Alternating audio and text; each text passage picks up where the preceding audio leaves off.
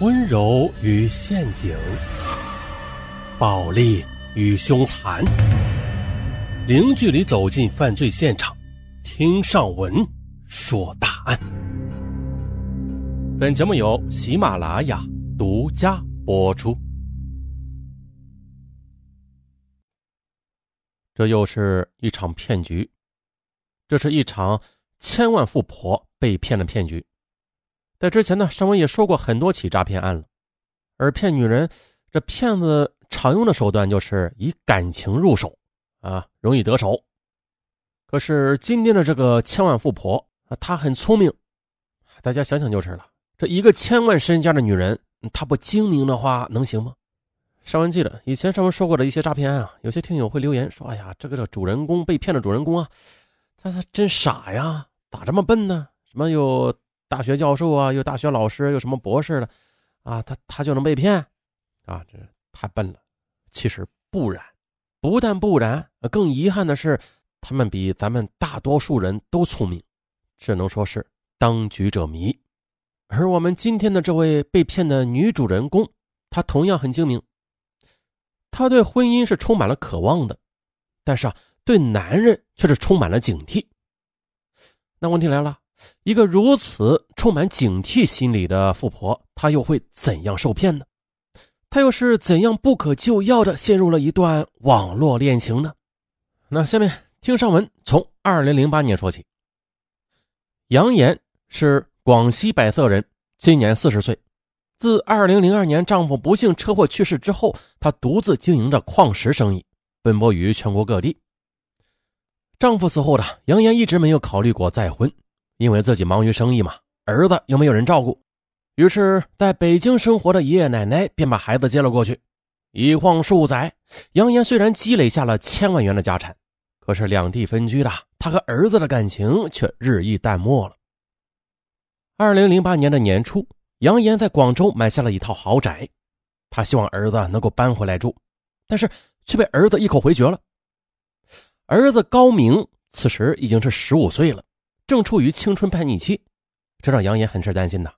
好说歹说的，高明这才答应每周和杨岩在网上视频见面一次，但是却又经常不能兑现。杨岩给儿子留了一条言，长叹一声，刚准备下线时候，突然 QQ 就响起了敲门声。大家还记得这个敲门声吧？啊，当然了，上面敲的是桌子。杨洋一看，哎。原来是一个网名叫做“余生谁来办”的人要加他为好友。杨岩平日里啊根本就没有时间上网的，QQ 里的好友也是寥寥无几。也许是今夜太寂寞了吧，他便通过了对方的验证请求。接着呀，杨岩就和这个叫“余生谁办”的网友有一搭没一搭的闲聊着。闲聊中呢，杨岩很快就得知了对方的一些基本信息。余生谁办告诉杨岩。说自己的真名叫王强，北京人，高级工程师，今年是三十九岁，离婚多年了，只有一个女儿跟着自己生活，如今在广东清远做工程建设。嘿，这位余生谁办竟然是一个条件这么好的男人呢？难不成居然会有一条大鳄游进自己的网里？可是久经商场的杨岩是个非常谨慎的女人，她自然不会当真了，只是随意的敷衍着。可是。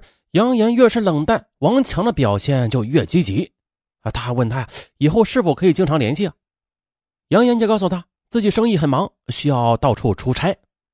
对方回复：“我也是，所以给我你的电话吧，我可不想错过一个好朋友。”对方发来一个微笑的表情，就这样说道：“哎，这俏皮话让杨岩感到一丝温暖。他呢，也并没有意识到危险的逼近。稍稍犹豫之后，他还是给对方留了手机号。”两人便互发了一个再见的表情啊，就同时下线了。第二天，杨岩去连云港出差，生意谈得很顺利。在与客户喝完酒之后，他早早的就回到酒店休息了。可是，在迷迷糊糊中呢，杨岩的手机突然响了起来。接通之后，是一个男性的声音，略显稚嫩。啊，原来是王强。这一次，他俩的通话足足是聊了一个多小时。直到倦意再次袭来，杨岩这才放下电话，沉沉的睡去了。梦里，一个高大英俊的男人向他走来，从此每天晚上睡觉前，劳累了一天的杨岩都会接到王强打来的电话。其实的，王强是个并不善于交谈的男人，每天唠唠叨叨的，都是说一些工作上的琐事这让杨岩有些厌烦。可是杨岩却悲哀的发现，他心里那些心事啊，除了对这个陌生人倾诉之外，都不知道该向谁说去。这些年为了生意啊，终日奔波劳碌，身边连个真正意义上的朋友也没有。于是呢，在这种情况之下，杨岩就一直保持着和王强的这种联系。在二零零八年的九月二十三日，杨岩正在码头发货呢，王强突然给他打来电话了，说他的工地上死了两个工人，家属找了一帮人在闹，工地现在已经不能开工了，家属提出啊，每个人要赔偿三十八万元，共需要七十六万元。可是他资金周转有些困难，想找杨岩借钱。哎。这七十六万元可不是个小数目啊！啊，怎么能借给一个连面都没有见过的人呢？杨岩顿时疑心顿起啊，当即的就拒绝了。接下来的几天里，杨岩再也没有接到王强的电话了。他猜想对方肯定是个骗子，这不明摆着吗？因为行骗受挫，这才销声匿迹的。这骗术也太低级了吧！杨岩一方面为自己的警惕暗自庆幸，同时又有些无端的失落感。又是一个周末，杨岩仍然没有收到儿子在 QQ 前的出现。可是这时，王强的 QQ 却响起了。只见呢，他发过来一个流汗的表情，说这段时间忙得焦头烂额的，呃，总算把赔偿款都凑齐了。因为太多的后续的事情要他处理，所以忙的也就没有顾得上和他联系，希望他谅解。哎呀，王强的话让杨岩对自己当初的小人之心的猜疑感到一丝歉意。同时呢，他也是第一次出现了积极、详细的询问了他目前的处境，并且热情的说：“日后有什么困难，尽管和姐说。”王强故作俏皮的说：“我眼下最大的困难就是余生谁伴。”啊，杨洋知道他的话里有话，忙打岔说：“啊，行，姐给你留意着啊，以后遇到合适的我就给你介绍。”随后，两人在网上依依惜别。杨岩刚洗完澡。这王强的电话又追了过来，又是一番柔情蜜意。王强一个劲儿的说：“姐啊，广州离清远也不远，也就一个小时的车程嘛。你啥时候来看我呀？”杨岩也动了心思，可是呢，她毕竟不是没有社会经验的那些小女孩啊，这种事儿她一下子还是接受不了的，便支支吾吾的，也没有敢给出一个准信儿。但是呢，她还是把自己的家的具体住址啊告诉了王强，说欢迎他有空来玩啊。就这样的电话撂下了。二零零八年十月七日上午，在外出差的杨岩回到了广州。可是他刚刚放下行李，王强的电话就打了进来：“姐啊，快下楼，我现在就在你们小区的门口呢，特意来接你去清远登高的。”杨岩很意外啊，有点不知所措了。他没有想到王强说来就来，也没有给他一点时间准备。于是杨岩匆匆忙忙的补了下妆，换了件衣服，便下楼了。哎，果然的，小区门口停着一辆崭新的凌志车，旁边站着一个身材高大挺拔的男人，衣着也是不俗。看到走出来的杨岩，对方立即招呼道：“杨姐，是杨姐吗？”那富有磁性的声音让杨岩的心里顿时感到舒坦。王强打开车门说：“杨姐，今天是重阳节，我带你去爬广东第一峰吧。”王强一边熟练的开着车，一边和杨岩东拉西扯。没过多久，车子便从银展收费处下了高速，进入清远地界了。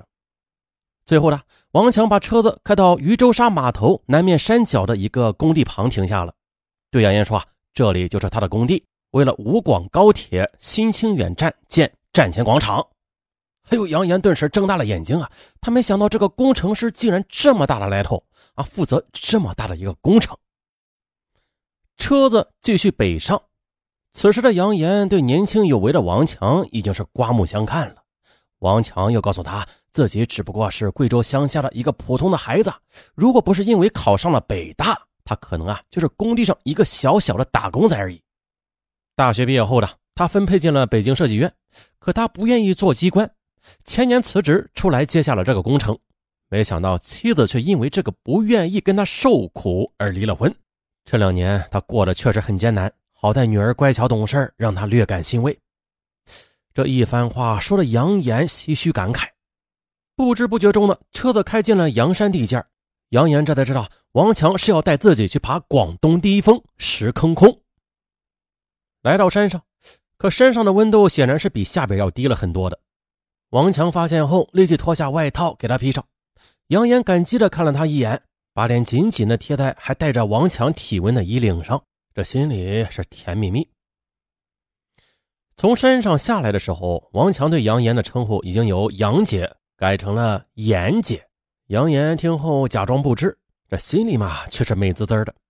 这些年来，他整天在男人堆里摸爬滚打啊，总把自己当成一个男人看。